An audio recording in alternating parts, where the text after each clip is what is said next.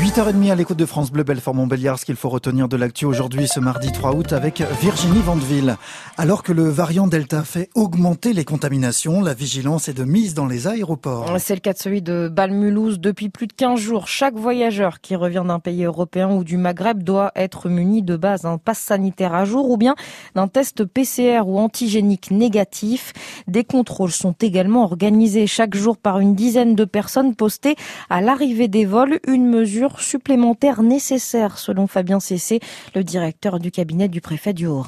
Par ce contrôle-là, par cet outil supplémentaire que l'on a pour lutter contre l'épidémie, on casse les chaînes de contamination euh, qui euh, seraient liées au voyage depuis l'étranger. Et particulièrement depuis euh, des zones qui sont aujourd'hui avec des niveaux de taux d'incidence plus élevés ou une circulation plus intense du variant Delta. Il ne faut pas qu'un voyageur qui soit positif arrive sur le territoire. C'est cela, et, et donc c'est bien ce que nous vérifions. Et les personnes qui ne seraient pas avec l'ensemble des documents nécessaires sont testées directement dans un centre qui est présent au sein de l'Euro Airport euh, pour s'assurer qu'elles sont euh, négatives.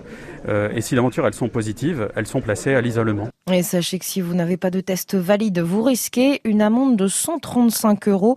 Le mois dernier, 9 personnes n'ont pas été autorisées à entrer dans l'aéroport par défaut de test ou de motif impérieux.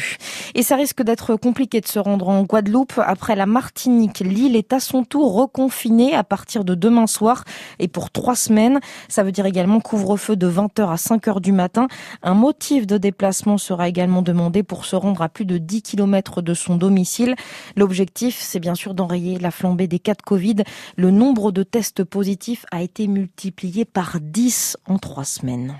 L'agence régionale de santé euh, de Guadeloupe qui appelle à l'aide les soignants à venir les aider euh, face au flux de patients. Les hôpitaux de France qui sont eux aussi en sous pression du Covid.